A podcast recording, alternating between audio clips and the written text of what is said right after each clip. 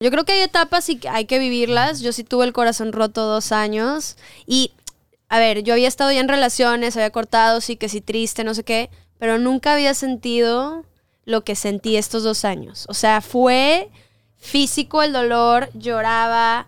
O sea, era una cosa de que neta impresionante, que al mismo tiempo fue como un, un tema más espiritual también. O sea, fue como esto y esto al mismo tiempo. Fue una cosa muy loca.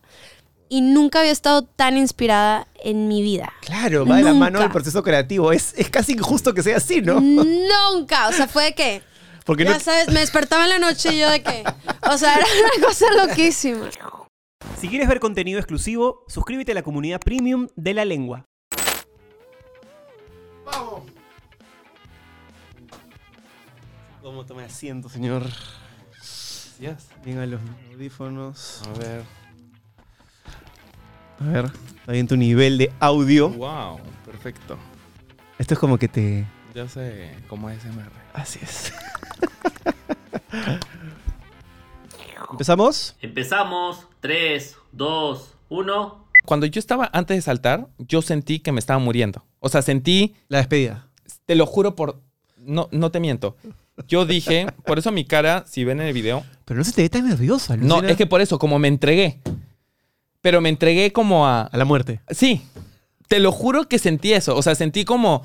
No, ni siquiera grité, como que me sentí como. Ya, o sea, ya, ¿entiendes? Pero Te sientes tan. Qué sensación de mierda. Sí, pero fue. Pero a la vez fue liberador en sentido de que como que nunca me había sentido así.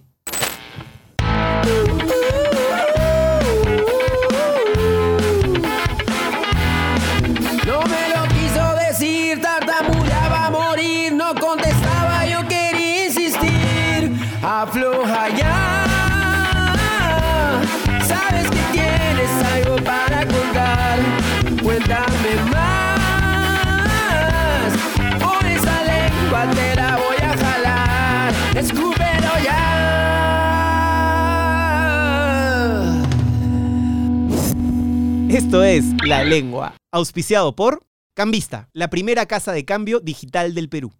Lenovo, Smarter Technology for All. Betson, tu sitio de apuestas online. ¡Wow! ¿Es, es tu voz? No, ya quisiera, hermano. Porque yo en algún momento dije, de repente es su voz. Tú sabes que lo pensé en algún momento, pero yo canto tan mal, tan vergonzosamente mal que, eh, que no, le dije al chino Sabogal, que es nuestro productor musical, dale la voz tú, hermano. Claro, pero porque suena como alguien, o sea, claro, o sea, chino debe cantar, pero digo, no suena como mega hiper pro. Claro, es que él, él- él es productor musical y lo que hizo fue agarrar una voz, eh, como que yo le dije, quiero algo fan, quiero una voz que explique todo, ajá. pero tiene que ser cercano, no, no puede ser pues, súper afinado y Ajá, por eso pensé que tú lo cantabas. no, no, no, no, no, no es mi caso. Tú cuando haces videos, ¿qué tanta importancia le das a la música? Demasiado. O sea, el ritmo, para mí, crear videos en general es ritmo. O sea, Exacto. ritmo es todo. Pero yo siento que la- los videos en, en- en tu, en tu contenido tienen un ritmo de edición brutal. Es como que estoy viéndolos y no me da tiempo de aburrir porque ¡pum! pasa algo y cuando hay una transición, si no haces la, la, la transición esa con tu cara tipo Batman y Ah, Robin, Sí, que ahora todo el mundo lo hace. Es que. ya ¿le metieron copy-paste? Ay, yo sé. En todos lados, te lo juro. Lo he visto en, Am- eh, en Amor y Fuego, creo que lo he visto. ¿En dónde más? Lo hemos, visto en todos los canales. Pero bueno, igual es una... o sea, yo traje una referencia de Batman que también no era mía, pues, no fue creada. Pero ese es el Batman de la primera, o sea, la Obvio, primera serie con que yo cuando Adam, cuando- ajá. cuando lo daban a Que las seis de la escalaba- mañana. que escalaba los escalaba edificios, sí, con la sí. pita, con la pita, pero era, se notaba que estaba parado. Creo que se llamaba Adam West, el actor, lo voy a confirmar. Era extraordinario ese Batman. No, ese era increíble. O sea, yo me acuerdo verlo demasiado y tenía eso y de la nada estábamos viendo como que... mm, Como que qué Adam West. transición hacer. Y yo, te lo juro que se me vino como el sonido como... Como que... No sé, como que a veces se me viene referencia súper del pasado, pues. De mi niñez que te marca, entonces... ¿Tú tienes 30 ahí? 34. Claro, pero tú eso lo veías ya como televisión vintage, porque ese era el Batman que veía mi viejo. Y nosotros O lo sea, hemos, lo hemos agarrado como en algún canalcito. De repente, pero yo siento que lo veía siempre. O así. sea, siento que era como para mí vigente, pues no lo tomaba como vintage, ¿no? Pero eh, el ritmo para mí es todo. O sea, creo que en un video, en la edición, en, en general, la historia y, y tener como picos y darle un aire a la gente, como el ritmo en general. O sea, cuando hacemos un video, una historia, como que quiero que se emocionen, pero no quiero saturarlos, entonces quiero que haya un aire. Y de ahí como que digo, ya acá explota, y de ahí como tranqui. Y así, trato de manejar como ritmo. Entonces que yo sufro mucho en la, en la edición a la hora de buscar una canción, sobre todo cuando hago vlogs, porque digo, no, no sé en qué plataforma trabajas tú o si compones las canciones. Yo trabajo con Epidemic Sound, para la gente por ahí que quiere saber cómo funciona eso. Ah, ya, como la O sea, como co- base. Claro, de como YouTube Ajá. tiene copyright, tú no puedes poner la canción. Mucha gente dice, pero ¿por qué no pusiste aquí la canción de los Rolling Stones? Porque te cobran un millón de dólares en uso, porque claramente eso tiene pues uno de los derechos de autor, de regalías. Entonces, buscas plataformas, hay un montón, Artlist, Epidemic Sound, hay sonidos de YouTube incluso en la misma plataforma de YouTube Exacto. gratuitos. Ajá. Pero nosotros nos hemos suscrito a Epidemic Sound y hay una gran variedad. Entonces yo a veces quiero decir, o sea, no sé, buscar algo emocionante. Entonces pongo Emotions. Sí, o claro, claro, porque está como las categorías son raras. La forma de búsqueda, ¿no? Sí, la forma de Pero al búsqueda. final buscarlas te puede tomar una buena chamba. Sí, no, o sea, de hecho, nuestros efectos los hemos ido eh, incluyendo conforme hemos ido avanzando en el proceso. Y.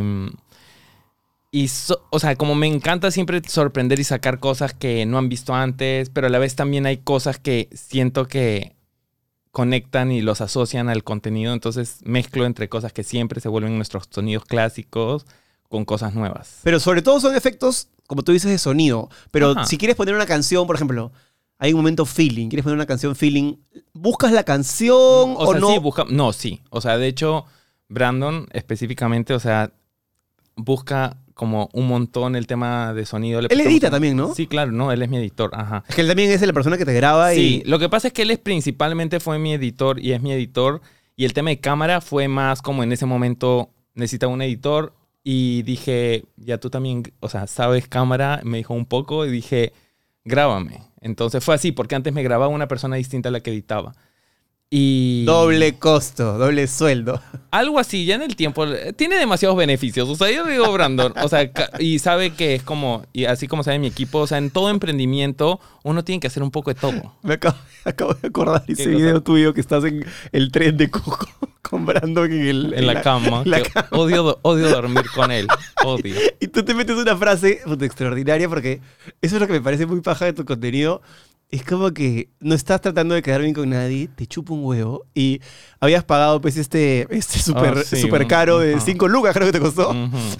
Y en un momento dices a la cámara, puta he pagado 5 mil dólares para dormir con esta huevada que suenan todos los, los rieles, no sé qué. Puta, Es que fue horrible. de. O sea, fue horrible. Tanto así que yo dije, ya no importa. O sea, mi compromiso es con, con la gente que, con los mijirritos. Entonces yo dije, en esas situaciones no voy a negar. O sea, yo tenía intención de que me encante. O sea, tenía intención en sentido de que lo veía tan espectacular en todos lados que dije, ya, Soroche me puede dar un poco, pero tiene que ser. Y es más, yo dije, qué increíble que vaya a pasar una noche en movimiento. Es que dormir en un tren, o sea, tendría que ser un tren pues Es que eso en mi cabeza tenía los que había ido tipo en Europa, como los que te llevan Ya, yo he estado en esos trenes, son como eléctricos, pues entonces no tienen el... pero tampoco es un. O sea, también sientes la. Yo dormí en un tren. Barcelona-París y no es que fuera. Ese tren que yo dormí también era un tren. Fui de mochilero, era un tren de cuatro personas. Pero yo sentía el. Ahora de repente son eléctricos, pero en esa época Es cuando que, yo, jateé, es que yo el que tenía en mi cabeza era como suavecito, pues. japonés. Entonces de la nada, se eso era como... Obviamente le suman como que es importado los vagones directamente de no sé dónde. Pero es como que Es madera. hagan unos nuevos. Y la- y la Hagan madera- nuevos y cobren por lo que cobran. Que pero sonaba. Y, y claramente ahí- Demasiado. Todo tornillo, perno y bisagra sonaba. yo me Además de que sientes que tu nariz está por caerse de lo seca Claro, pues estás ahí y arriba. la pues. cabeza te está explotando. Es un poco... Y el baño estaba ahí. Eso también fue muy gracioso cuando, claro, te metes, te metes a cagar literalmente a dos metros donde duermes y tienes a la otra persona al costado. Ya o sea, sé, ya sé. es compartir una cantidad de cosas importantes. Y en ¿no? verdad lo que me pasa es que Brandon, por ejemplo, él duerme y es como... No se mueve toda la noche y no... O sea, parece muerto. Ah, no Yo ruido, y no, y no ronca, se, no, y no se levanta y nada.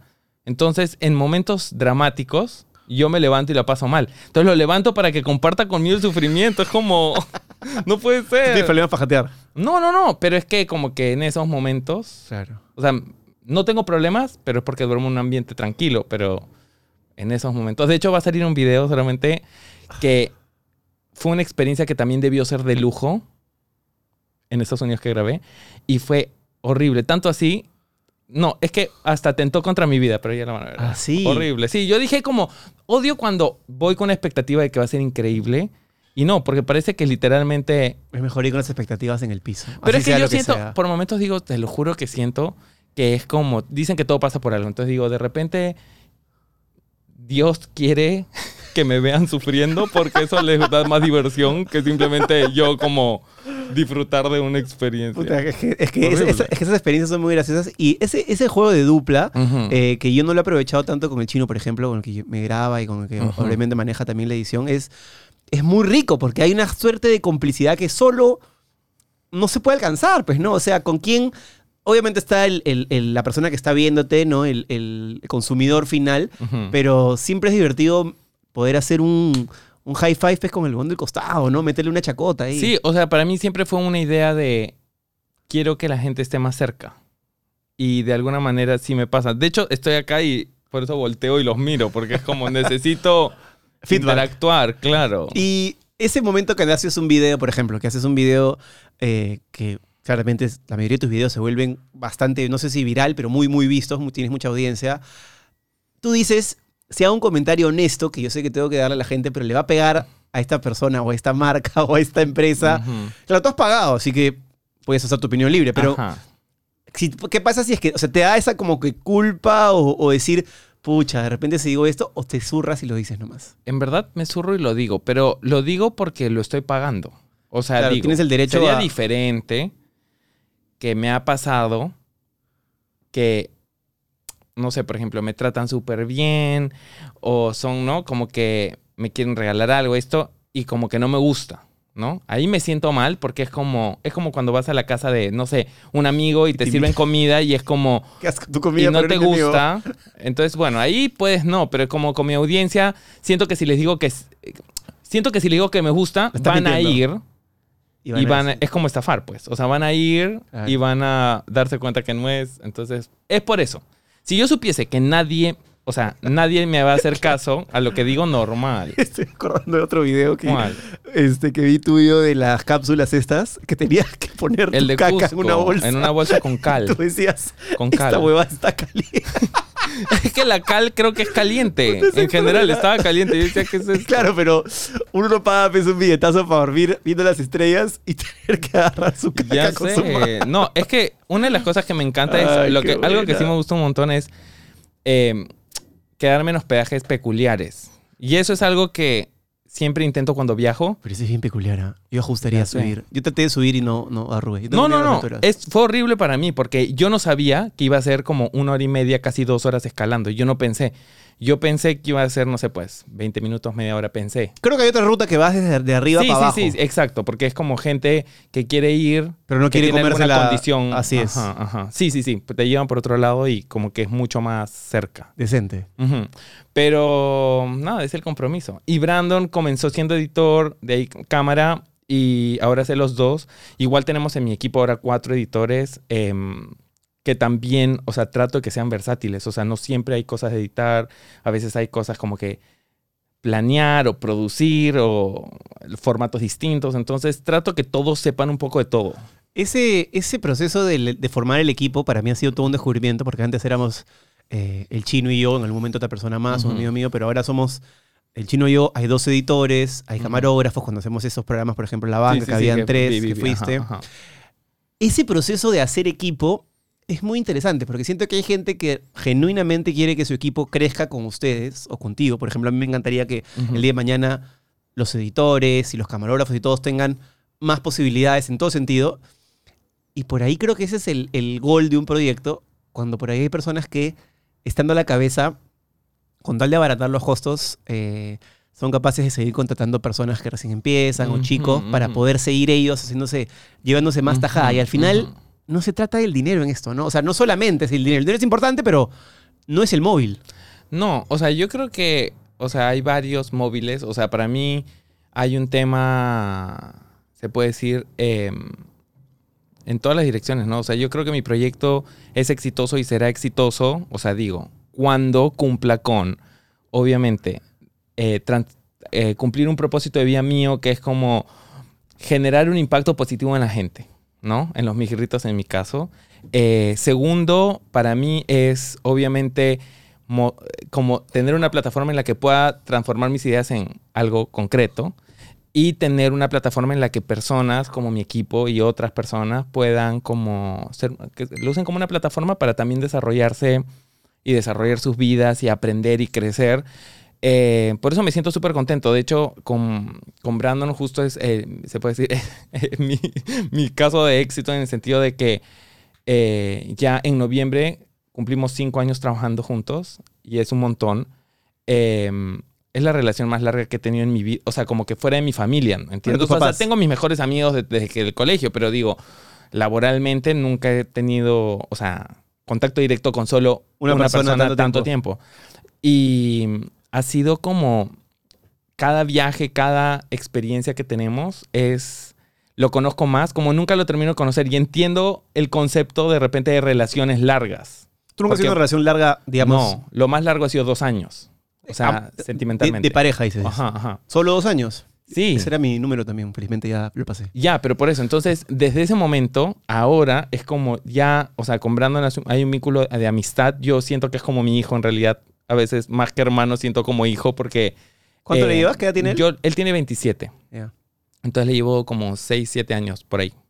Eh, porque cumple 28 ahorita. Entonces, pero sí siento que a nivel de experiencias como yo, em, ya sea por, gracias a Dios, por mis padres o por Viajes. mi trabajo y por tal, he conocido cosas que me gusta como mostrárselas por primera vez. Igual hay vez- eh, muchas veces que vivimos experiencias de cero los dos. Em, pero no sé, como que todo. O sea, ¿Y dónde lo conociste a él? entrevista. Facebook, O sea, puse un post Necesito... editor. Y em, las cosas de la vida, o sea, te lo juro que ya lo he contado varias veces, pero igual es, eh, él conoció una chica en una reunión em, y la siguió en Facebook, se hicieron amigos en Facebook, em, y de la nada ella compartió mi publicación de Se Busca Edi- Editor. Ahí tenías, vio. Ahí tenías un- una, una comunidad pequeñísima. Pequeña, sí. Tenía creo que como 7000 suscriptores en YouTube. Ahí Em, fue cuando te quitaste la chamba y dijiste, vamos a meterle con todo. No, no, no, ya me había quitado antes, pero, ok. pero, pero estaba ahí, o sea, había sido ya un año adentro, ¿no? Em, y lo contraté, o sea, como hice varias entrevistas, ¿Cuánta pero gente fue?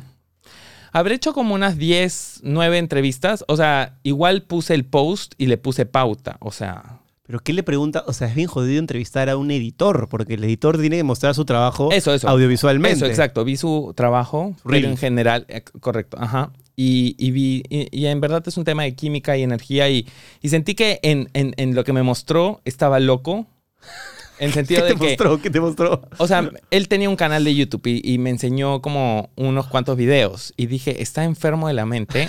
Y yo dije, y yo dije, ¿Cuál era yo- su contenido? Por favor, dime. es que era, no sé, como que se iba a la calle y de la nada jugaba con una mosca y, y yo dije, es perfecto, porque yo dije como, yo también soy random, entonces dije, justo venía de estar trabajando con editores muy publicitarios que eran literalmente, no, te equivocaste, repetiste dos veces, Claro. usaste el mismo esto, entonces que siempre dije, están pensando en, en la dirección de foto, en la luz. Y no, hermano, lo que pasa realmente es lo que necesito que no dejes de grabar. Entonces cuando él vi que él aprovechaba que pase una mosca, y le sacaba el jugo. Dije, perfecto, porque a mí, o sea, yo tengo mil moscas en mi cabeza, o sea, como que de todo.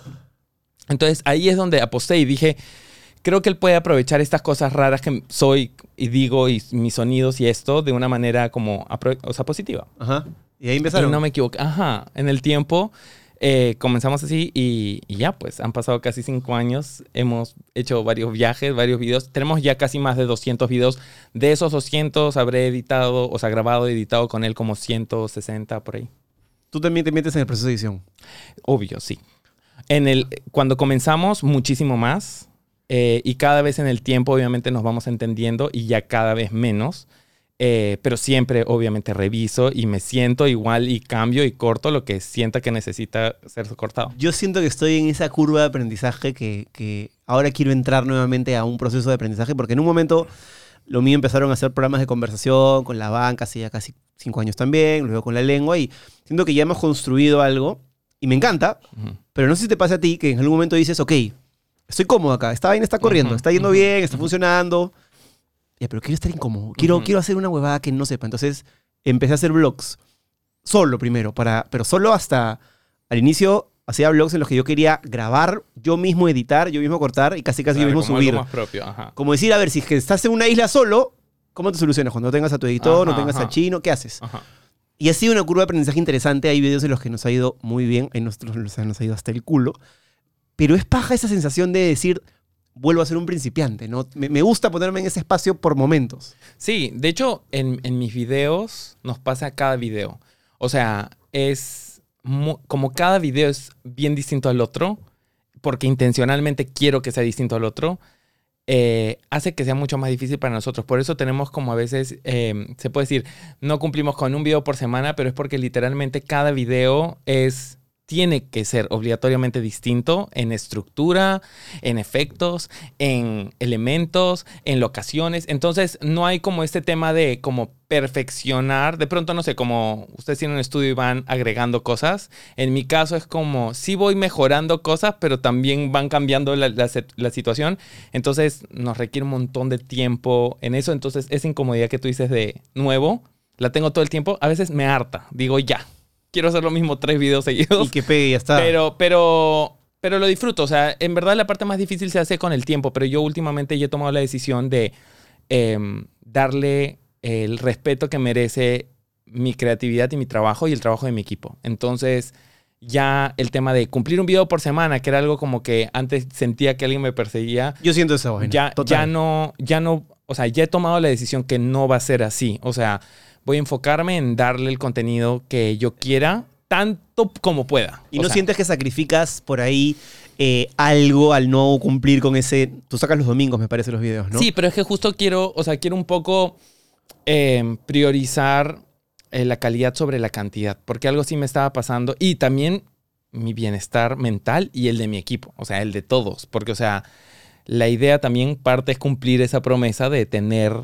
ir mejorando, ¿no? Y, y una de las cosas que sí me, me llena un montón a mí, a Brandon y a distintos miembros de mi equipo, Paulo se ha amanecido veces, este, Brandon le han dado ataques de ansiedad, a mí también, son como, es, es parte de sentir que estás en una máquina que no puede fallar eh, y que hay mucha expectativa y con estos mensajes de que cada video se superan, es como, no me lo digan porque, o sea, lo eh, valoro, pero es como que siento que si no supero el anterior, Es una huevada eso. es como no cumplí. Pero tú hace rato ¿entiendes? estás, estás y, y te felicito, estás bien arriba. O sea, un video que tenga pocas vistas para ti, ¿de cuánto es? O sea, gra- gracias a Dios. O sea, mi base. Gracias a Dios, eh, porque esa fase siempre las tengo. O sea, ahora mis videos no están por debajo de los 200 mil. ¿En cuánto tiempo? Todos. ¿En una semana? En una, sí, en una semana. Eso es un golazo. Sí, pero, pero ha sido un proceso, ¿no? Igual no, no quiero que eso dictamine el, el éxito de mi trabajo. No, de, hecho, ninguna manera, pero hay una cosa de ego Obvio, que, obvio. que uno la tiene O y, sea, de, de y de alguna manera. de números, ¿no? O sea, de alguna manera. O sea, lo que sí lo tomo es como algo de.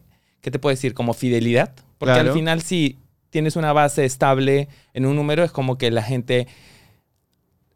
La misma gente ve tu video y lo busca y lo quiere volver a ver y quiere ver otros, ¿no? Entonces. Por ese número sí, sí lo tomo y lo aplaudo porque le decía a Brandon, ¿no? O sea, yo me acuerdo cuando era como celebrábamos por llegar a mil. Y de ahí me acuerdo cuando celebramos por, por llegar a 10 mil. Y Tal era como que si un video llegaba a 6 mil, era Fiesta como, "Ay, nacional". no". Ajá, claro. cual. Y de ahí a 100 mil, que eso me pasó justo antes de pandemia. Antes de pandemia mis videos estaban no, me, no, no por debajo de los 100 mil. O sea, en- a la semana.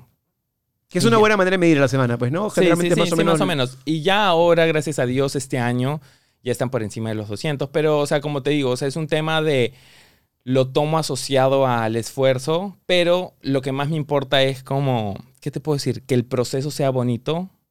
Y, y eso es lo que me estaba pasando, como presionarme tanto por cumplir con los videos de la semana, estaba pasando de que odie hacer contenido. Y eso es lo que como que dije, yo no comencé a hacer contenido para odiar lo que hago. No, pues. Y no lo odiaba por lo que sale. Son tus propias expectativas, son tus propias, tu propia necesidad de estar arriba, ¿no? Claro, yo entiendo perfectamente eso. Cuando sale, por ejemplo, la aplicación YouTube Studio, tú estás mirando que diga 1 de 10, o 2 de 10, Claro, o 3 de claro. 10, y por Claro, ahí ves obvio. un 6 de 10, o un lo peor es un 10 de 10. 10 de 10, obvio, obvio.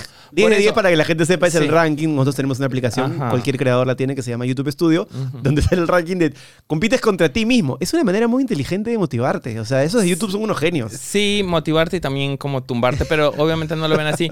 Em, en verdad... Y cagarte la cabeza verdad- para que estés ahí dándole Sí, con en, todo. ver- en verdad lo que más me pasa es lo más difícil o, o duro es cuando tengo, sé que un video algo le faltó, pero yo era consciente que le faltó.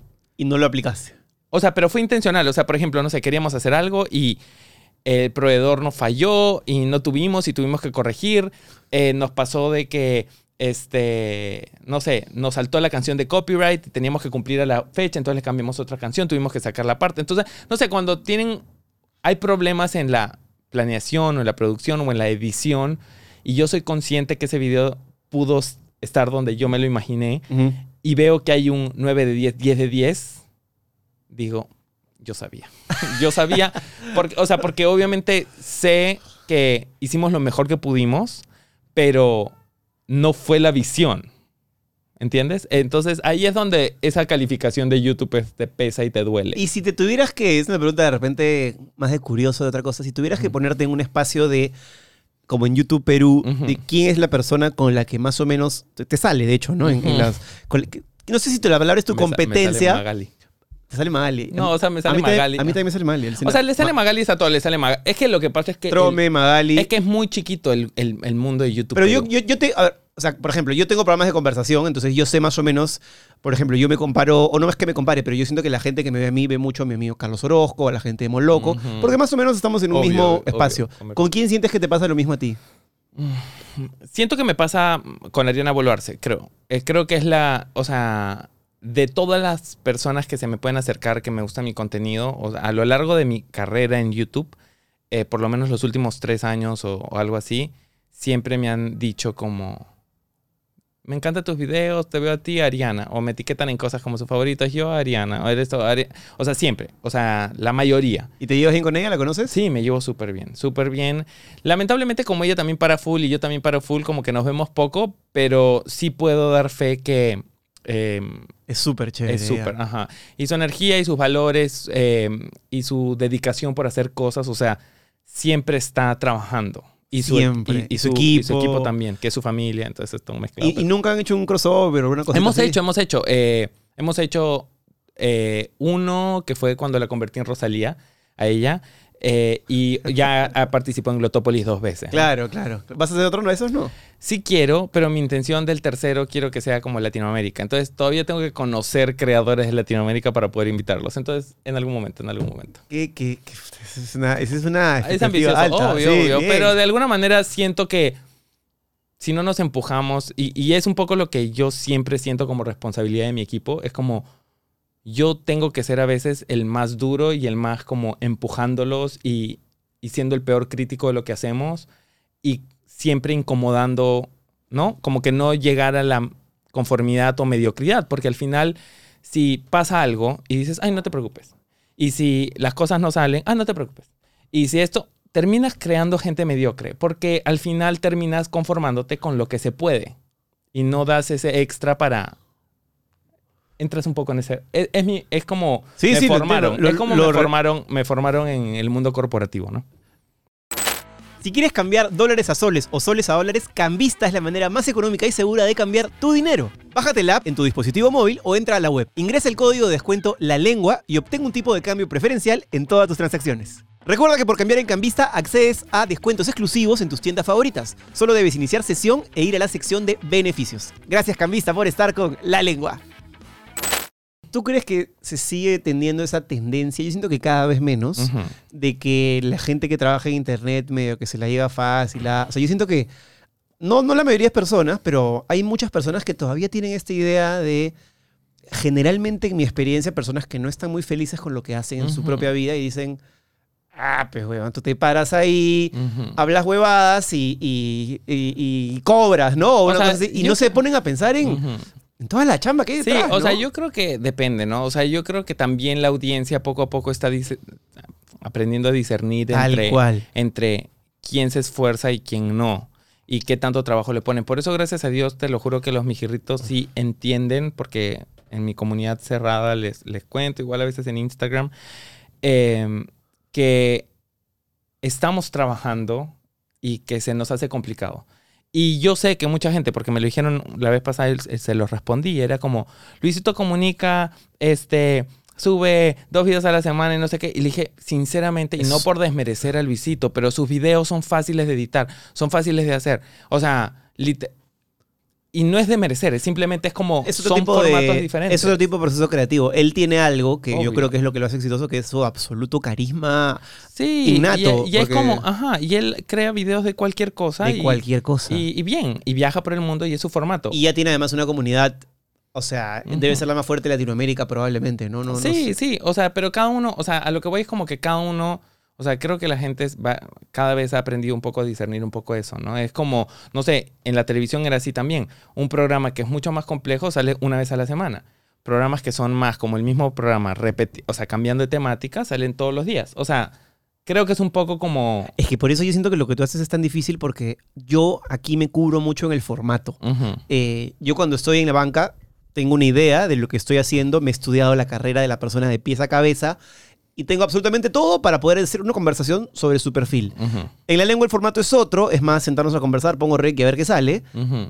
pero también tengo un formato que me, que me acoge. Cuando no tengo formato es lo que yo digo, ¿cómo haces para formatear esto en el tiempo y que sea repetitivo y saber por dónde empezar? Porque si no, probablemente pasa lo que te pasa a ti, que cada video es romperse la cabeza para ver Ujú. cómo tiramos la, la- la pelota fuera del estadio. Sí, ¿no? sobre todo que literalmente el motivo por el cual, o sea, uno de los beneficios principales de mi canal para muchas personas es amo que nunca sé qué vas a sacar, como que es impredecible y es variado. Entonces, y te superas cada vez más. Entonces, esas cosas son como no puedo sacar lo mismo. Para empezar, tampoco quiero, porque no yo me aburro rápido de lo que de las cosas. Em, pero hay eso, ¿entiendes? Entonces, un poco estamos en eso. Obviamente, conforme vayamos creciendo y tengamos más fondos, también el equipo se va a complementar y vamos a poder, o sea, tener de pronto más frecuencia porque, o sea, hay que como que capacitar y como y, tener como de pronto talentos que también tengan mucha más experiencia, porque obviamente yo, mi modelo de, de construcción de equipo viene de jóvenes talentos con alto potencial, que se puede decir que entran, por eso yo siempre digo que es como... Te sale el corporativo ahí, ¿ah? Sí, pero es como, es como, por eso le llamamos House of Yoa, porque bueno, también hay este concepto de los ballrooms de, en Estados Unidos, que son estas casas de, no sé si alguna vez has visto, ¿has visto Pose, la serie? No, No. tienes que verla. ¿Dónde la dan? En HBO, creo. Pero la cosa es que el concepto es que hay estas casas, o sea, eh, que al- a- en la actualidad hay. eh, y van estos ballrooms que son como escenas donde te expresas libremente y etcétera. Y como cada casa tiene un papá o una mamá y tiene a sus hijos y como que transmiten, tienen como una cultura y tratan de, los papás o mamás tratan de que sus ¿Es hijos... un reality show o algo así? No, no, no, es la vida. La vida. Eh, por eso tienes que ver post para entenderlo. Pero yo por eso como siento que me pasa un poco eso con mi equipo. O sea, yo siento que veo potencial y lo meto al equipo y trato de de como formar a la persona, porque también es lo que puedo en la actualidad so- soportar, pues, o sea, no puedo, o sea, tengo, o tengo el equipo, o tengo a una persona que de repente sabe todo, pero no lo puedo ejecutar. Y ahorita con quién estás, no sé si te pasa a ti, a mí me pasa por momentos que a veces agarro un youtuber Ujú. y lo exprimo porque algo me está dando inspiración. Ahorita estoy en un proceso, pero mi esposa está embarazada, este, a mi hijo lo van a operar mañana, entonces estoy un poco Ujú. tenso, estoy tratando de entrar en un proceso como de recogimiento y más bien absorber conocimientos. Y estoy nuevamente pegado con, con un youtuber que se llama Casey Neistat, Sí, que sí, hace sí, es, ajá. con por ahí algunos tipo Peter McKinnon, este, Ujú. cu- canadienses, en fin. ¿Quién es esa persona en YouTube donde tú, cuando estás atareado, vas y te refugias? ¿Tienes alguno? Ninguno. No, no tengo. No tengo. O sea, veo drag queens. veo RuPaul, drag RuPaul, queens, sí, RuPaul. veo RuPaul. Veo drag queens, veo series. A veces repito series que me gustaron en el pasado. O sea, en verdad mi única inspiración es como música. La música. Por más que hago contenido, pero música. A veces en general, o sea, obviamente más temáticas. Por ejemplo, Mr. Beast para mí fue en su momento una inspiración, pero fue una inspiración más como de... Como... Es un tipo de contenido, como... Se puede hacer ese tipo de cosas. Ajá. Pero fue más así. No era que yo veía Quería videos Beast. y desagregué su video y como que. No, sino como que la temática. Y, y a veces veo contenido más como para reírme. Amo el drama. Entonces cuando Sí, hay como. dicho, me acuerdo. Cuando hay como drama, veo, como le decía, o sea, yo veo todos los podcasts, pero veo las partes cuando revelan algo, lo repito. Y, y me encanta como que eso, no sé, a mí me inspira. Por eso mis videos tienen un montón de carga como emocional, porque me encanta que sea como en tu cara, intenso. ¿Y te O ves sea, haciendo un podcast? Sí, pero no, o sea, me veo haciendo un podcast. ¿Te gustan los podcasts, no? Sí me gustan, pero sí me, me encantan. O sea, me encanta el tuyo, me encanta Moloco. Hay, o sea, sobre todo me encantan cuando hablan de temas que quiero como, uy. Como que digo, oye, el clip. Claro, ¿cómo O sea, lo vas a clipear? Esta yo huevada va a salir hermosa. Ajá, eso, es- eso es como que me gusta. O sea, cuando hablan de temas candentes. Pero, este, a nivel de, de- de podcast, me gustaría crear una experiencia diferente. O sea, para mí, o sea, usar como la plataforma. Fue mi idea en el 2020. em, no por revelar mucho, pero tengo como unas ideas. Entonces, de repente lo desarrollo, o sea, si quiero desarrollarlo. Para evitar el copy-paste. Sí, solamente que estoy, eh, estoy tratando de ordenar mis ideas. Tengo muchas cosas que quiero hacer, pero estoy tratando de como, ya decir ya, Johnny, ¿no? Pero Ahora sí te ves con esta, con esta postura más de host que de, que de ese tipo que está en la calle haciendo novedades. Es que sí, pero... Porque requiere otro tipo de, por ejemplo, Es que, es que claro, son skills diferentes. O sea, yo- Total. Yo, por eso yo no siento que tengo los skills, por ejemplo, y no es por sentirme menos ni nada, simplemente no tengo los skills y tampoco siento que es algo que como me interesa el tema de entrevistar, por ejemplo, a mí. Porque me gusta, siento que hay como tú eres un crack entrevistando, hay mucha gente como súper buena entrevistando que se nota que Gracias. también les gusta y es como su pasión.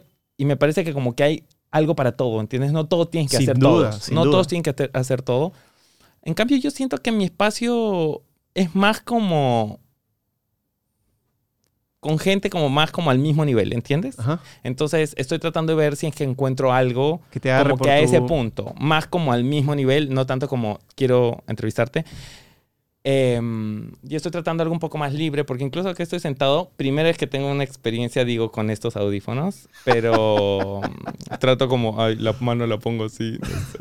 Me muevo mucho. Felizmente es no hay un monitor porque es que estaría siempre en mi mirándote. video me muevo y hago así. Tú sabes que el otro día estaba con un pata, un pata mío, eh, no vamos a decir quién, eh, que es una persona que tiene olfato, ¿ya? Y me decía, puta, sentía que su placer culposo era ver tus videos. Y me lo decía como, Como culposo. así es, me decía, no lo puedo dejar de ver, o sea, no sé por qué, claro. Claro, yo- no o sea, debería verlo. no enti- debería. entiendo de dónde viene el lado culposo, porque es una persona que tiene unas ideas más, más chistonas, de repente, no sé si la palabra es conservador, Ujú. pero era como, puta, este weón.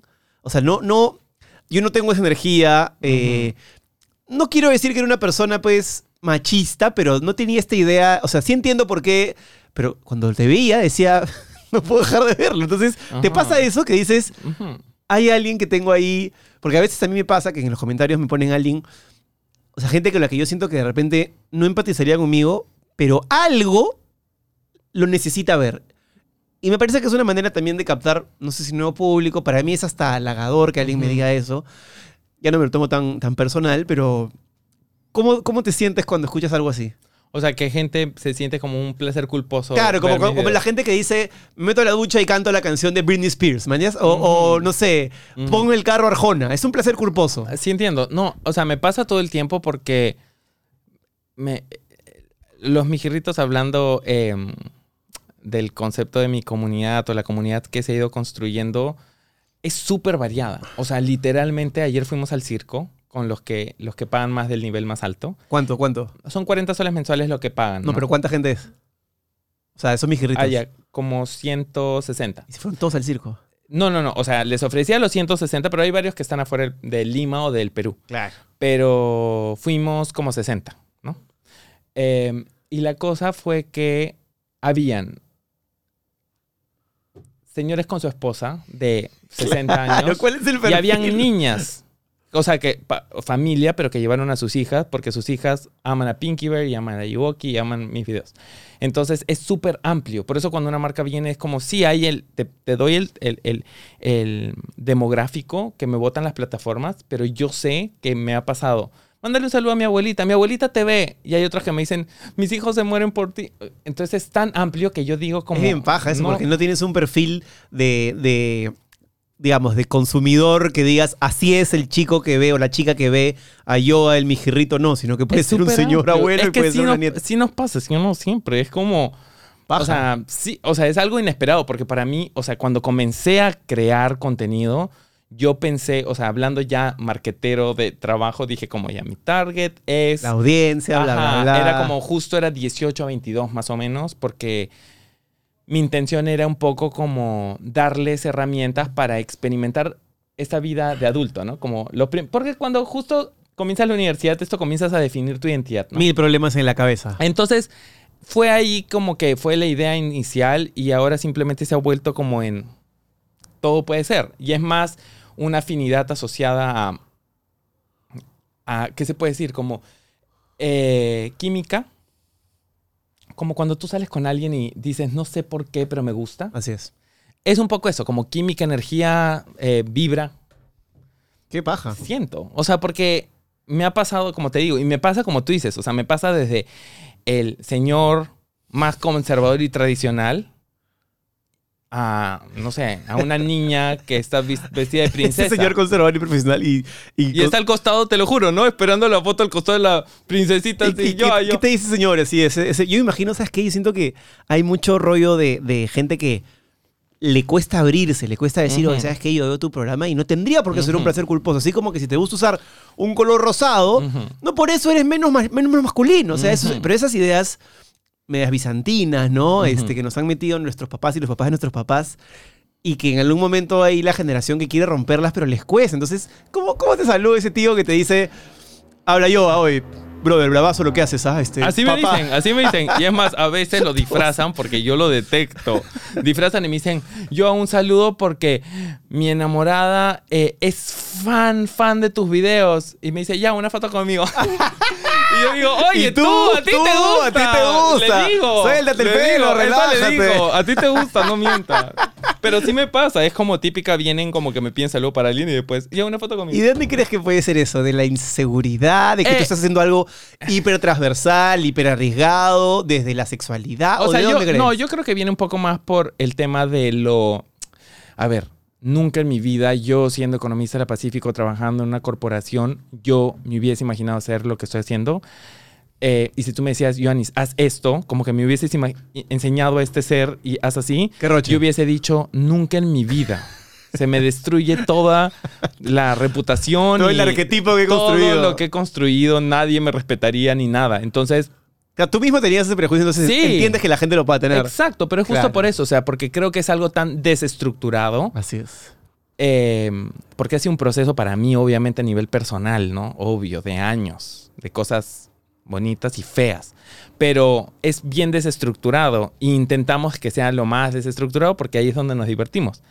Pero, y lo hacemos en un ambiente seguro porque estamos todos rodeados, nos llevamos bien y es como una travesura que hacemos cada video, ¿no? Pero, pero una travesura profesional, porque tratamos de que sea de la mejor forma, pero es como una travesura. ¿Y sientes que tienes que ser el ícono de, no sé, llevar la bandera de algo, ya sea una comunidad o, o... Porque eso es una responsabilidad que a veces uno no elige y que medio que te la achacan por ser una persona exitosa, ¿no? O sea, yo siento que la única bandera que tengo es la bandera de los mijirritos, pero es porque genuinamente sí siento que ellos aman ser mijirritos, se autodenominan así y yo me siento demasiado contento. eh, y entre ellos se hacen amigos y como que siento que es simplemente un espacio eh, seguro donde saben que es como reglas. Es como tú vas a un club y tú sabes. Hay reglas, ¿no? ¿Qué puedes hacer y Esto sí haces- exacto. Y los mijirritos, cero discriminación, cero. Prohibido. Prohibido. De ningún tipo. De ningún tipo. Entonces, cero discriminación, eh, cero negatividad, negatividad, pelea, nada. Todo es como positivo. Vamos a aplaudirnos, vamos a divertirnos de lo diferentes que somos y ya. Entonces es como carta libre. Entonces todos se sienten como en sus espacios libres y entre ellos los ves siendo, yo veo adultos siendo niños entre ellos y se hacen amigos, viajan, hay, o sea, de los que pagan, viajan, alquilan casas y se van y tal y, y, y como... Así. Hacen, se, hacen, se hacen como su junta de causas y se... Hacen, ¿sí o no?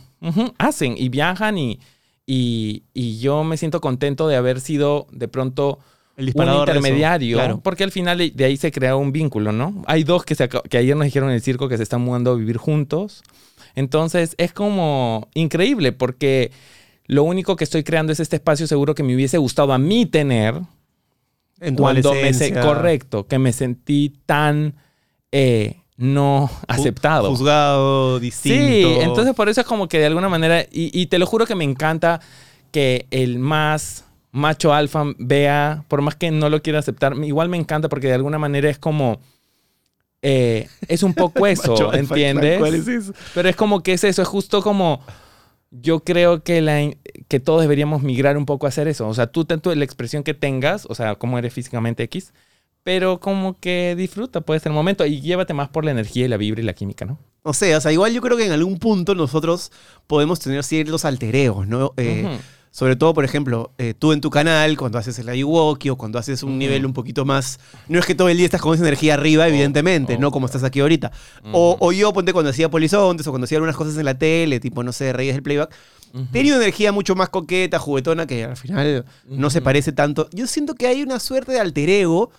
No es que sea falso, es que tienes una personalidad exacerbada para determinadas cosas y Oh. otra para otra. Yo lo resolví así y así lo entendí, porque claro, pasa hasta el día de hoy, me dice, me estafaste, puta, tú me sacabas a bailar, era todo juerga, todo fiesta. Y desde que estamos, este, bueno, ya esposos, ya no pues tenemos un hijo, pero hasta hace tiempo atrás, a mí como que ya ir a una discoteca con mi esposa no me encanta, prefiero ir a comer, no puedo escuchar, no puedo hablar.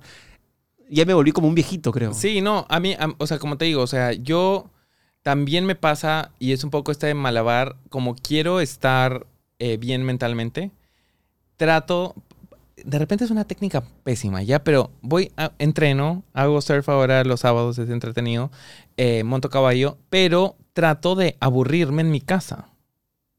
O sea, de ver cosas hasta aburrirme. Siento que ahí mi cerebro es como, ya, no piensa en nada. Y el- ¿entiendes? pero ese domingo, pero ese domingo solitario en el que de repente te Sí, sientes solo solitario. y que ves a que tu familia está y ves los stories ahí en pareja, así, a la gente metiendo en cucharita en julio, agosto. Es No dices, ¿dónde está? Lo que pasa es que yo soy, por ejemplo, muy como que valoro mis espacios solos. no te o sea, pega la soledad. No, o sea, me pegó antes, pero hoy en día yo es como, No estás dispuesto a sacrificar no muchas vengas a mi para- casa si no me avisaste. Así. Soy así, ajá. O sea, si alguien te toca el timbre, yo, ¿qué tal? No- Ay, digo mierda. Qué pesado este huevón. O sea, pero no, lo digo, ay, lo quiero, pero es como Ahorita que... no. O a veces me pasa que digo, ya está bien, pero no aquí, vamos a caminar. Como que el proceso de que venga gente sin que le he invitado... O sea, abrir la puerta de tu casa para ti es... Si es que le invit si no le he invitado, o sea, si es que pasan cinco minutos, ya. Pero si es que es como un plan y yo es como, no tenía pensado que ibas a venir, es como, eso me descuadra demasiado. Entonces, eh, pero eso siempre me ha pasado. Hasta de niño, yo, este, tenía estos amigos que tocaban el timbre en cualquier momento. De barrio. O sea, del colegio, pero vivían cerca. Claro. Y tocaban el timbre y yo, mamá, dile que no estoy. Así. Siempre. Ay, perdonen, ¿Y por porque qué? ya saben. ¿Y por qué te generaba como presión, expectativa? No, ¿Qué? no, es como que me gusta prepararme para saber que, o sea, como que me gusta eh, simplemente prepararme. Me puedes decir como que prepararme y sentir de que sí es lo que quiero hacer. No me gusta que me impongan.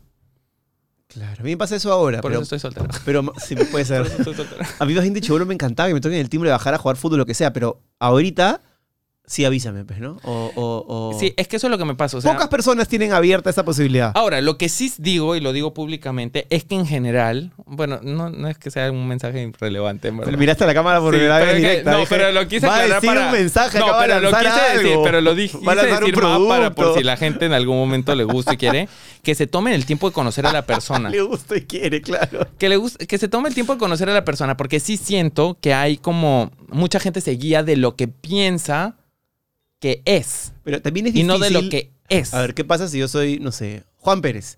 Me gusta yo, quiero llegar a él, pero él va a pensar que yo estoy llegando a él porque quiero algo de fama, quiero Pero es que ser nunca pienso eso. Es que es jodido para la persona. No digo, no- no digo que tú lo piensas, pero esa persona puede Sí, decir, sí. ¿cómo hago? Es como cuando a mí me pasa, a ver, si yo me encuentro a uno de mis cracks ídolos en la calle, yo no sabría cómo Ah, hacerle sí, sí, sí, entender sí. que lo conozco a través de su trabajo y que creo que hasta le puedo- podemos ser el día de mañana amigos, pero no quiero ser ese groupie intenso, tedioso que te encuentras en la calle y te está jodiendo la caminata. Quiero ser como... Entonces, en mi cabeza sería como cómo me acerco a esa persona para ser buena onda, pero no molestarlo. Y ya él decidirá si es que abre más cancha para mí o es no. que yo ¿no? lo único que digo es como, tómate el tiempo de conocer a la persona. O sea, a lo que voy es como, o sea, sí entiendo lo que tú dices, pero a mí me pasa que hay una como... Creo que es muy fuerte, como obviamente mi personalidad en mis videos, sobre todo, que les digo, primero, está editado. O sea, No soy así de loco o todo sea el digo, día. Brandon corta y todas mis respiraciones y literal es una metralleta de una persona Claro. hablando, más efectos. Entonces, obviamente, así no soy. O sea, hay, hay aires. Es una versión sin editar. Entonces, em, asumen varias cosas, pues, pero es el proceso. Es, eh, igual yo siento, como digo, siempre me repito, de- sobre todo es como las cosas pasan por algo y pasan en el momento que tienen que pasar. Y esa, esa pregunta que yo nunca hago, ¿ya? Pero no sé por qué me provoca, me provoca tocarla acá. A ver. La clásica es una pregunta pésima, de hecho, cuando, ver, la, cuando, la, cuando entrevisto trato de no hacerla nunca, pero es A ver, a ver. ¿Cómo te ves en 10 años? Puta madre. Es una buena pregunta. Este, ¿cómo me veo en Es 10 súper cliché, años? pero Sí. me da mucha curiosidad por, porque Sí. creo que tú no te separas de tu proyecto digital y tú son la misma persona. Entonces, en 10 años, me gustaría saber si te ves, no sé, siendo el, el- el gran gestor de contenido, siendo más un productor, produciendo talentos jóvenes, casado y con hijos, viviendo en Estados Unidos. ¿Puedes creer Me que, sinceramente, o sea, de repente es la peor respuesta que puedo dar, pero no tengo una visión clara de, de cómo me veo. O sea, definitivamente eh, sé, porque esa decisión la tomé hace varios años, de, de constantemente cuestionarme hacia dónde voy. Como que no tanto como dejarlo fijo, sino como conforme van pasando las cosas, cuestionarme mi estadio y un poco adaptarme. Y eso me lo enseñó la pandemia en realidad, porque hasta ese momento yo sentía que tenía todo como planeado. Claro. Y la pandemia cambió un montón de cosas y ahí aprendí un montón de que simplemente recibe el contexto en el que estás, mueve tu ficha de la mejor forma con lo que tienes. Y ejecuta. Y claro, puedes planear, pero de repente no te mandes a 10 años, sino planea tipo lo que quieres hacer en el año, el próximo año, y, y de repente si hay algún proyecto grande que quieres hacer en los próximos tres años, pero, pero por ahí estoy yo en mi planeación. Eh, sobre todo porque me- la- el avance del tiempo a mí me da ansiedad, a mí. A mí también. Entonces, ¿Por qué? ¿Porque llegas a tu fin? porque está un poco asociado con, con, con o sea, por lo ¿Muerte? me- No. mu- o sea, para mí está un poco asociado lamentablemente en nuestro, en nuestro inconsciente con como una especie de deterioro, ¿no? En general, creo. En- Deterioro que al final va a terminar siendo la única verdad Obvio, absoluta que todos obvio, compartimos es que, vamos, nos a, morir. vamos a morir. Exacto. Entonces, Me pero, esa idea a mí. pero sobre todo con deterioro y también está un poco asociado con rendir cuentas, ¿no? Con, ¿En qué sentido? o sea, rendir cuentas en sentido como que tienes tantos años que has logrado. Ya llegó la semana Think Sale. Llévate la ThinkPad L15 segunda generación por 4.299 soles. Consíguela en cuotas sin intereses a través de la web lenovo.com. Y además, envío gratis. No dejes pasar la oportunidad. Gracias Lenovo por estar con La Lengua. ¿Tú sientes eso? O sea, yo siento que siento que hemos sido como codificados, o sea, hemos sido como codificados, tenemos eso como que nuestro Pero yo creo que si tú te pones en ese plan que has logrado, o sea, no eres una persona que va a decir, chucha, estoy con el balance para abajo. No vas a decir, estoy en verde. O sea, gracias a o sea, no siento, o sea, trato de no pensarlo, porque a veces puedo ser muy duro conmigo. O sea, puedes sentir que estás en rojo a pesar de todas las cosas que, Sí. que te han pasado. Sí, sí, sí, sí. Yo, por ejemplo, siento que no he logrado algo gigante, pero siento que estoy en recontraverde. No, yo siento, yo por Y eso te digo, por eso digo de que trato de no pensarlo, porque por momentos depende un poco de mi mood, ¿no? Si estoy como bien es como, sí, hemos logrado mucho. Pero tú cuando te vas a dormir dices, ¿se está yendo a dormir un tipo exitoso? No, no lo pienso así, lo pienso más como estoy durmiendo tranquilo con mi perra. Pero gracias es, a Dios, Pero eso es ser exitoso, dormir No por, tranquilo. no, por eso digo, o sea, como que agradezco eso. O sea, agradezco dormir tranquilo. Y agradezco poder este, tener a que mi equipo, por lo menos asegurar que está tranquilo. Y que mi familia, no soy una carga para mi familia. Esas cosas son cosas que yo valoro. Eh, pero como te digo, sobre el futuro, ni siquiera sé si voy a tener hijos o me voy a casar. Eh, no sé si voy a estar siempre solo, no sé si voy a conocer al amor de mi vida. O ¿Sí te no casarte sé. y tener hijos en algún momento? O sea, estoy abierto a la posibilidad. O sea, es como YouTube. Yo nunca pensé, o sea, si tú me entrevistabas a los 26, nunca en mi vida me hubiese imaginado. Iba a hacer una conversación con el economista Nunca, o sea, nunca- corporativo. Nunca me, o sea, de repente, según mi plan, según mi plan, a los, a los 35 yo tenía que ser VP, ¿no? De marketing.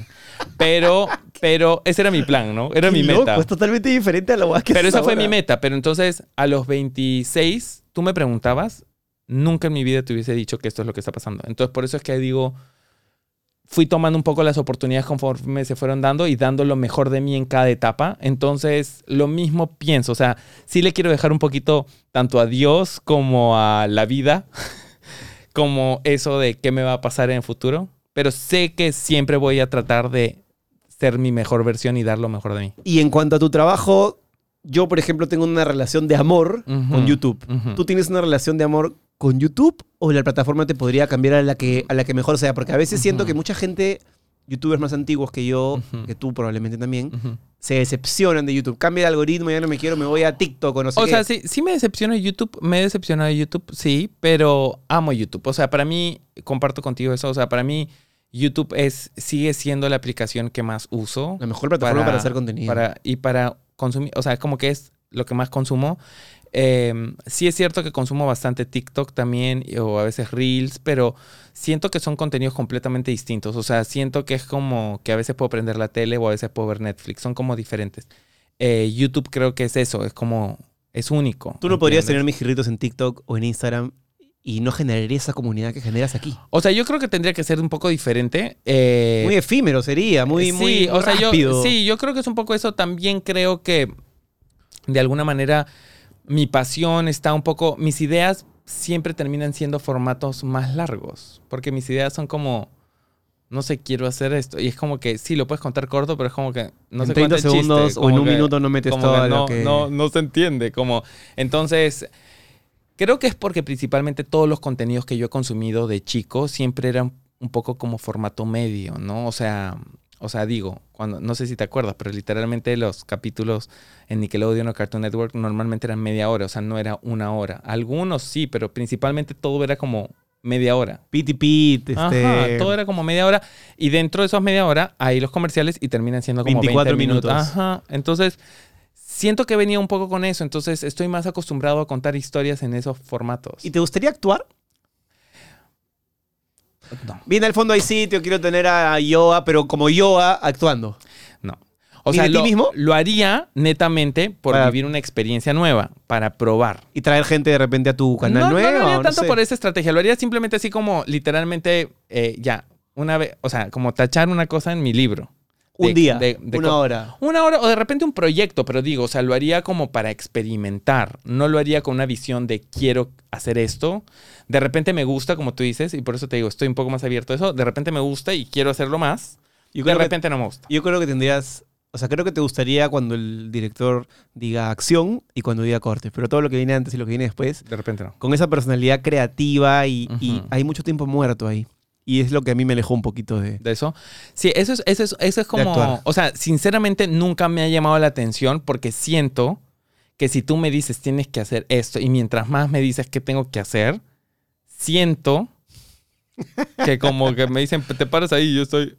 o sea, Problemas con la autoridad. O sea, ¿eso, ¿eso es?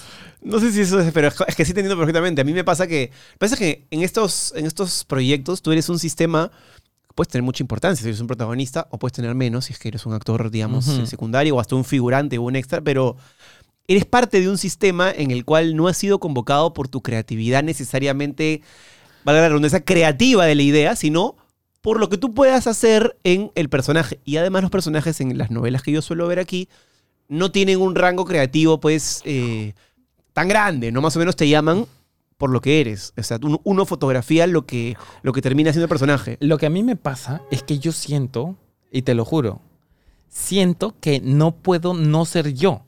Claro. Es como cuando tú mismo. Yo le decía a Sebas que eso. No ah, puedo. O sea, siento que he intentado. Y, se- y, tu y, y Yoa se come a cualquier personaje que le Sí, quieran no dar. puedo ser yo. O sea, no puede ser sí. otra cosa. Como que me dices, sé esto, esto. No puedo. Yo siempre le decía eso a mi amigo Adolfo Aguilar, que es un excelente conductor. Yo le decía.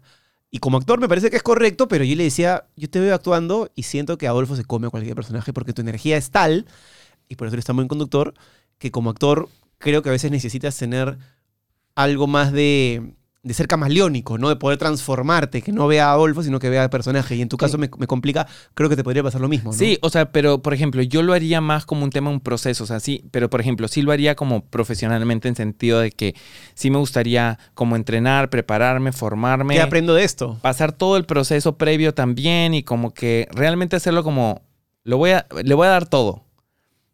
Me gusta eso, lo sabré al final, pero tipo, darlo todo así como cuando te dije, como salto un avión o trepo en esto, es como que hasta el ¿Cómo final. hiciste esa huevada? No, no, no, no. O sea, como que nunca más lo voy a volver Y a tu hacer. reacción fue justamente esa. Dijiste, nunca más volvería a hacer esto. Pero No, nunca más lo ¿no, voy a ¿no te gustó? Dicen que cuando ya saltas, la experiencia es chévere. O sea, tuve náuseas en el camino de bajada. O sea, mientras bajaba me dio náuseas. Bajada, Eh, ¿te refieres mientras...? Cuando, o sea, cuando yo abrí el paracaídas y estaba como planeando como ya para bajar, me dio náuseas, demasiado. Y le dije como, bajemos, bajemos, bajemos. Y lo peor fue peor porque hizo así para bajar más rápido, peor. Acabé con más náuseas. No pero- llegaste a vomitar. No, no, Porque no, parte no. de tu video él te dice, si vas a vomitar, muévete Sí, para sí, el sí, pero no, no vomité. Este, pero, pero son estas cosas que te digo como que sí siento que, de, que es necesario que nos pongamos como seres humanos, como lo que tú decías, como salir de nuestra zona de confort y retarnos a hacer cosas que decimos porque estamos codificados a decir no. Eso Entonces, es sí increíble y hay que hacerlo. No sé si llevarlo a ese extremo de saltar de un avión un paracaídas. Pero es que ese era como mi extremo en sentido de que siempre había dicho que no, pero ni siquiera realmente, o sea, era más por miedo, miedo de que no abra el fucking... Pero tú eres, tú eres un tipo... pero Yo le tengo miedo... al- claro, yo le tengo miedo a las alturas, le tenía miedo al avión Ajá. y le tengo miedo a la muerte. O sea, ahí... o Yo sea, le tengo miedo a todos esos también, por eso es que ¿Al avión también? sí, o sea, menos, menos. Pero viajas... O sea... Sí, sí, sí, pero por ejemplo, las personas que viajan conmigo se mueve y yo estoy o sea, cuando, cuando se mueve, cuando no se la mueve, tranquilo, pero pero, yo cuando... Tú sabes que yo viví un curso, se llama Perdiendo el miedo a volar, con un capitán y psicólogo. O sea, igual siento que de pronto el tuyo es mucho más que el mío, pero digo. o Era, sea, era, ya no. Sí me pasa que yo se mueve, miro el ala, miro las azafatas. Si están tranquilas, digo, ay, está bien. Claro, pero- que la pero- turbulencia no va a hacer que el avión se Pero, caiga. por ejemplo, más, o sea, en mi caso, era un miedo más asociado a no va a abrir el, el paracaídas. Eso es... Eso es Porque hay tantas películas que es- cuando yo era chico veía muriendo porque no abren. Entonces, por eso decía, siento que es el miedo que no me está dejando como ver más ¿Y allá. en qué entonces- momento se te pasa el miedo? ¿Apenas saltas o cuando el paracaídas se abre? No, no, no. Cuando yo estaba antes de saltar, yo sentí que me estaba muriendo. O sea, sentí, La despedida. Te lo juro por... No, no te miento. Yo dije, por eso mi cara, si ven en el video... Pero no se te ve tan nervioso, No, es que por eso, como me entregué. Pero me entregué como a... A la muerte. Sí, te lo juro que sentí eso. O sea, sentí como... No, ni siquiera grité, como que me sentí como... Ya, o sea, ya, ¿entiendes? Pero te qué sientes tan... Qué sensación de mierda. Sí, pero fue, pero a la vez fue liberador en sentido de que como que nunca me había sentido así. O sea, nunca me había sentido en una situación de... Y ya estando entregado, cuando haces el salto, ¿no tienes algún como, como momento de decir, ah, esto en verdad no me voy a morir? Ahí comencé a gritar. Después que pasó eso sí comencé a gritar, pero y ahí ya fue como que reaccioné. Pero en el momento que yo abren la puerta y yo veo todo tan Chiquito. chiquito y que él, señor, tenía control de mi vida porque yo ahí ya no podía decir no, nada, y él era el que manejaba el paracaídas y él manejaba todo, o sea que literalmente no tienes control de tu vida. Esa sensación fue por eso que como que me entregué, ni siquiera grité. ¿Cuánto dura la, hasta que abren el paracaídas? ¿Segundos? Eh, o sea, hasta que toque De- piso. no, desde que salen del, del avión hasta que tú dejas de sentir caída libre. Ah, no, eso creo que es como menos de un minuto. Creo que son 40 segundos. No, no es mucho. 40 segundos en caída libre es O 30, un- 30 segundos. Pero no, o sea, tampoco es tan cortito, pero no es tanto. O sea, tampoco es demasiado. Pero sí largo. sientes la sensación de caída libre mucho, o sea, Mm, unos... O sea, no, es que yo no siento que se siente tanto caída libre porque caes como. Planeando y más contra bien- el- Claro, y más bien sientes un demasiado viento, como que. contra ti. Ajá. Resistencia. Sientes eso, porque supongo que ellos si saltan y te pasas como realmente de, de cara a eso, ahí debes sentir caída libre, pero, pero se siente un poco eso y ya cuando abres este El golpe es hacia arriba, ¿no? el golpe es hacia arriba, te revienta, ya sabes qué cosa. Claro, porque lo tienes ahí en la ingle. Ujú, porque tienes ahí. Y de ahí Dolor. sientes como un silencio, nunca se escuchó un silencio Literal tan son silencio. huevos revueltos. Y de ahí sí, un silencio absoluto, porque estás tan alto que no escuchas nada. Y como estás planeando tan lento, no escuchas el viento tampoco. Escuchas. Y de ahí hasta el piso, Ah, Ahí sí es más largo, pero yo pedí que vaya más rápido. que sus 10 minutos, así. No, no, no, no, no. Serán este. Será un par de minutos, ¿no? tres minutos. Dos, tres minutos. Sí, O debe sea, ser. toda la experiencia dura cuatro minutos, cinco minutos. Sí. Qué ajuste. ¿ah? Pero, pero te lo juro, o sea, siempre siento y el mensaje también que siempre intento darle a mi comunidad tipo, y el motivo por el cual hago esas cosas también es como para dar un ejemplo. O sea, Icono. gran parte de las acciones que yo hago son para hacer un ejemplo, como dar un ejemplo. Entonces, yo siento que el, el motivo por el cual he nacido y existo en esta tierra es para lo que estoy haciendo. Por eso es que también no tiro la toalla. Como que, Propósito. Nada más Sí. motivador que levantarse con propósito. pero como que es lo que siento que tengo que hacer. Muchas veces le digo como, ay Dios, que sea un poquito más fácil, por favor, porque, o sea, te lo juro que se me hace como, me, me agobia muchas veces, pero siento que es, o sea, siento que no habría otra cosa que podría hacer sentido que yo haga que no sea esto.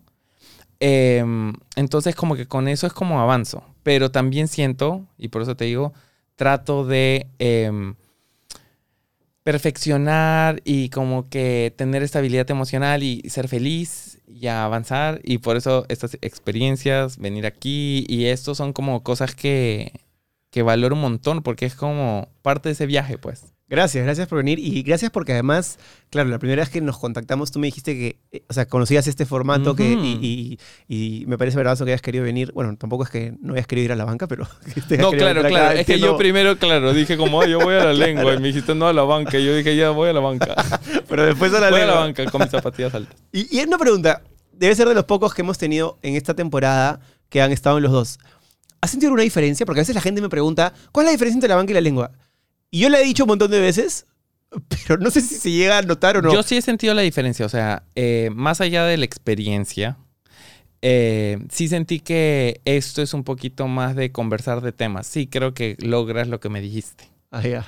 O sea, sí he sentido como conversación. En el otro también sentí que conversábamos, pero como que era más como yo contándote cosas. ¿No te has sentido entrevistado tanto aquí? no, no, no, no, no. Siento que hemos hablado de temas que de pronto has propuesto tú, Y que nos interesan por como ahí. de una parte de una pregunta, pero sí siento que ha sido como más como... Porque me has contado varias cosas tuyas. Bien, chino, ¿ves? Objetivo logrado. Sí, yo, carajo. yo creo, yo creo que lo están haciendo bien. Y en verdad me encanta cuando veo que tienes como invitados internacionales y gente importante. Sí, te lo juro, te eh, felicito. Hemos tenido, hemos tenido, ahora nos pasa que, que nos invitan a cosas y uno dice, "Man, ya". de hecho nos pasó con el chino cuando fuimos a, a la un premier de, de Morbius. Sí, vi que viajaron. Sí, estaba Jared Leto ahí y ¿sabes dónde me di cuenta que, que esto estaba funcionando? Porque decía, decía no sé, eh, Disney, no, en los medios de, de comunicación, Obvio, Disney, en Nao Jabón, Disney, eh, Fox, En, en los asientos. NC Studios, La Lengua. Oye, qué pero qué increíble. Chino, debe yo era como que, yo me quería llevar esa hoja jabón. Qué increíble, porque y ustedes- trabajan esto desde el inicio. Sí, desde la banca en el ¿Y hace cuánto tiempo? 2017 fines. Casi, casi como tú con Brandon, ¿ah? Oye, bueno. Sí. Lo que pasa es que nosotros cometimos un error garrafal, que bueno, es parte de lo que se Ajá. aprende, que es, hacíamos contenido seis meses y luego yo hacía otro proyecto y él hacía otro proyecto y dejábamos el canal abandonado. Mm. Entonces no teníamos esta idea digital comunidad, de comunidad. Y de pronto un día nos dimos cuenta, oye, hay 100 mil suscriptores y según entendemos, esta abogada no es tan fácil de conseguir Obvio. y le hemos conseguido. Claro, siempre me pregunto qué hubiera pasado si es que nunca hubiéramos dejado ese gap de seis meses los dos primeros años y de 10 meses el tercero y cuarto Bueno. hasta que hice la lengua que ya fue, nunca más me voy YouTube, perdóname. No, es que lo entiendo. Igual a mí me pasó igual. O sea, 2016, por ejemplo, yo no subí. O sea, 2016 subí dos videos todo el año. Eh, y 2017 habré subido. Se puede decir como que de repente 15 semanas, máximo 20 semanas, menos de la mitad del año. Claro. Recién 2018 es que ya entro, cuando ya estoy con Brandon y con mi equipo. Y es un gran año para YouTube porque ahí yo siento que ese año es bisagra. Eh, y siento que ahí pasó un montón de cosas, ¿no? Eh, y, y lo debes haber visto en el Bitcoin. ¿Qué paja eso del Bitcoin? ¿Cuándo es? ah? ¿Es todo una vez al año, sí, una vez al año? que ir el próximo año. Es una vez al año. ¿En Los Es Ángeles siempre? Normalmente en junio, sí. En junio eh, es en Los Ángeles, son dos, tres días dependiendo del año. Eh, y es... Pagas una entrada pagas y una entrada y vas a como charlas. charlas, conversatorios, y ya, sea de creadores o de expertos sobre distintas temáticas de la industria de crear contenido, ¿no? Pero es todo, o sea, no hay cosas que. No es como, por ejemplo, yo siempre he ido a convenciones de magos donde comprabas cosas de magia. Aquí no creo que haya. Sí, sí. En el, en el primer piso hay eh, va Canon, va Blackmagic y, y te muestran como sus lanzamientos y Puedes comprar cámaras. puedes comprarlos. eh, sí, y tienes la experiencia. Ahora, este año, por ejemplo, fui y habían algunos que tenían más y te decían como que no, no lo estamos vendiendo.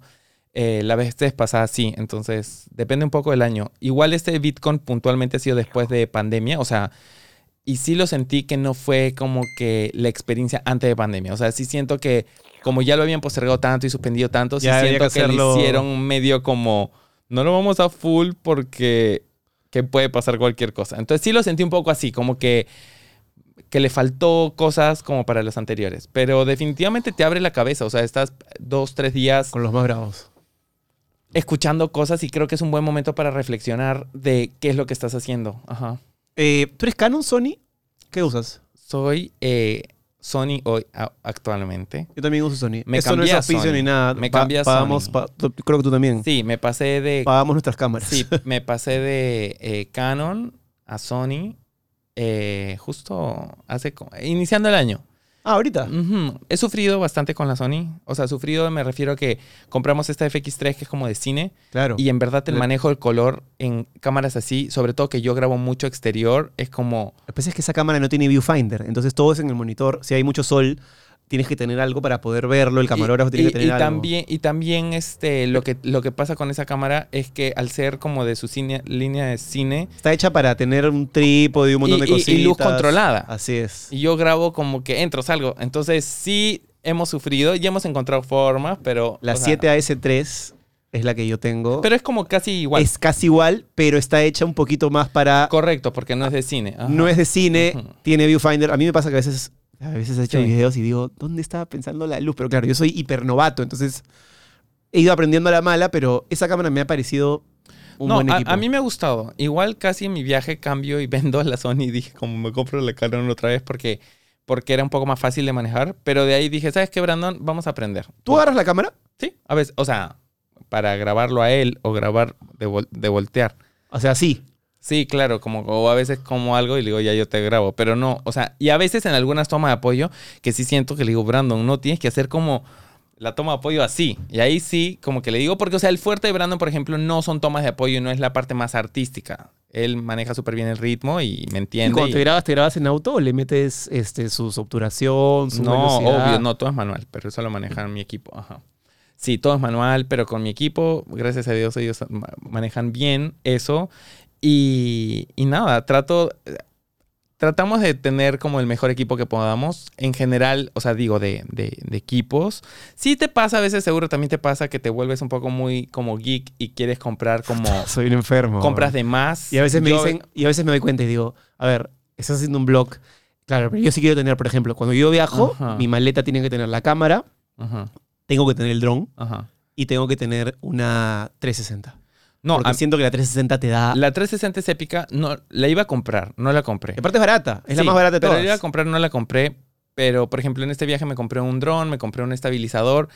eh, pero también de ahí dije, Yanis, o sea, cuando llegué acá, dije, no grabas tanto con ninguno de estos dos. El dron- O sea, pero el dron como sí- que literalmente dije como que creo que lo he comprado más para probar. Es que el dron es espectacular. O sea, la, la idea de tener, más allá de si lo uses o lo incluyes en un Ajá. contenido que yo sí lo hago en Hazme la Taba siempre que puedo, pero tener una cámara en el aire. O sea, Sí. algo que te está diciendo, yo siempre cuando era chivolo, y esto es bien pastrulo, no fumo nada, pero es bien pastrulo, yo decía, ¿cómo será que la visión que yo tengo de las cosas no sea desde mi óptica? Me explico. Ujú. Yo ahorita te estoy viendo así, pero ¿qué pasará si yo pudiera ver desde la esquina cómo se ve esto? Y desde el piso cómo se ve hacia arriba. Nunca tuve yo una educación audiovisual, pero siempre me fascinó esa idea. Y siento que con el dron Las perspectivas. consigo esa huevada. O sea, pues yo pongo, ayer puse la cámara arriba del parque de mi jato, arriba, arriba, arriba, los 120 metros que te da. Y era una mezcla bien chévere que se veía un poquito el parque, un poquito el mar. O sea, a mí, por ejemplo, el dron, o sea, me encanta y también tengo un poco eso de ver las perspectivas distintas y tal. A lo que voy es que como que siempre contratamos a un piloto de dron que viene con dron. Ah, sí. Entonces, entonces como que dije ya contrato, bueno, Paulo, por ejemplo, eh, maneja dron, entonces va a manejar ahora el dron, y si lo choca, ya sabe que ¿Cuál le te compraste? ¿Cuál te compraste? ¿Ah? ¿Cuál te compraste? Eh, no, me compré, acaba de lanzar este Mini 3. Ajá. Espectacular. Que, que gira Mini 3 vertical. Pro, Ajá, vertical. Entonces yo dije para TikTok, perfecto. Y la cosa es que, y para Shorts también. Y la cosa es que eh, lo compré más por eso, porque me metí, literalmente me metí eh, y dije, "Ah, acaban de lanzar un estabilizador y, es un el dron. Y es el, el- Los dos. El, el, el- el- RS3 es, Pro. buen- es buenazo. Me compré el RS3 Pro y ese, entonces... Pero es el pro, ¿ah? El que te has comprado, el DRS3, el gimbal, es prosazo. Pro. Sí, ya sé, pero dije, ya si me lo compro, me lo compro. Y la cosa es que los dos me lo compré porque me vi- llamé a la tienda y me dijeron, han llegado hace una semana. Y yo dije, "Ah, estoy en Miami, lo compro. Voy ahorita y lo recojo. Entonces fue sí, un ¿no? poco ese impulso, pero digo, de alguna manera lo sé que lo vamos a sacar provecho. Siempre. Pero son estas cosas que también trato de tener como lo mejor en audio, lo mejor en video que puedo, ¿no? Y es un poco lo que tratamos de hacer. Igual es una, es una manera también, no sé si tú lo ves así, pero para mí son como mis juguetitos ya. Entonces Y ya. aparte es inversión, es o sea, es una si inversión, es un feeling, se lo alquilo a la empresa, lo, lo chambeo, o sea, no es que sea un hueveo, Obvio. pero además yo sí me siento a ver mi lente y a veces veo los espejitos. No, y yo por ejemplo con el dron lo que tengo eh, pensado es que va a ser mi hobby como el fin de semana. Como, cual. Voy a aprender como a volar eh, como juguete. Pero sí, es un poco eso. Eh, sinceramente estamos dándole, así que espero que a la gente le gusten los videos que se vienen. Eh, Algo que sí, puedas anunciar. eh, algo que puedo anunciar es eh, que esta experiencia que te dije que iba a ser mortal fue en medio del mar, que es una de mis fobias más fuertes, como lo que hay debajo del mar. Y fue en el medio del mar, eh, pasamos una noche y fue horrible. Entonces, es lo único que puedo Se me anunciar. ocurre que tiene que ver con un submarino o algo Ay, así, no, pero. fue horrible, fue horrible, fue horrible, pero... ¿Viste pero lo que hizo Alan por el mundo que se metió a ver los restos del Titanic en un sumergible de No. cinco personas? Increíble, no. Mira esa vaina. Eso es increíble, este, pero no, el mío, el mío no fue submarino. Pero, pero viene eso y en general, bueno, eh, me estoy yendo, bueno, agosto voy a estar en Europa, voy a grabar por primera vez allá, nunca he grabado en Europa ¿A dónde vas? antes. Eh, no sé, me una cerveza me está llevando a Ámsterdam, Ah, qué chévere. emocionante. Este, nunca me llevo una marca afuera, entonces es la primera vez. eh, y, lo, y en verdad los quiero mucho los de la cerveza porque me atracaron como extender mi regreso como para grabar allá. Entonces, no lo pude extender tanto más porque tenemos cosas que hacer acá, pero suficiente como para grabar. Entonces, vamos a grabar en Europa por primera ¿Y vez. solo vas a estar en Amsterdam o te vas por otros lados? No, vamos a estar como que...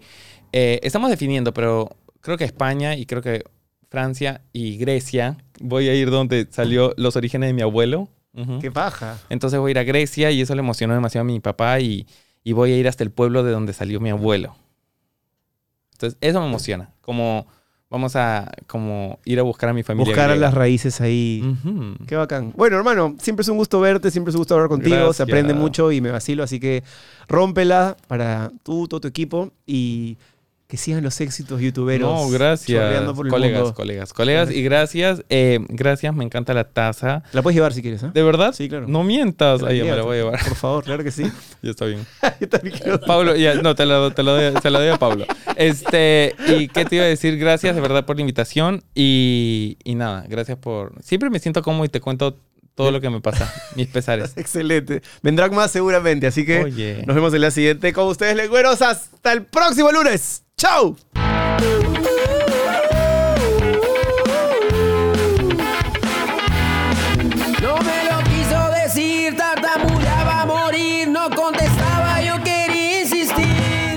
Gustado esta conversación y quieres ver más, suscríbete a la comunidad premium de la lengua desde 8 soles. Tenemos tres categorías con diferentes beneficios y ahí vas a poder realmente conocer al 100% a todos nuestros invitados. Ponemos cosas que no podemos poner aquí por diferentes motivos y la idea de esta comunidad premium es abrirte la puerta a ti para que entres y seas parte de lo que pasa en el estudio.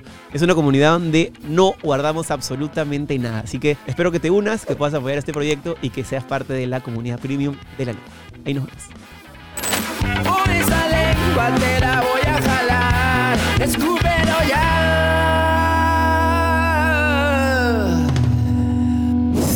Esto es La Lengua, auspiciado por Cambista, la primera casa de cambio digital del Perú. Lenovo, Smarter Technology for All. Betson, tu sitio de apuestas online.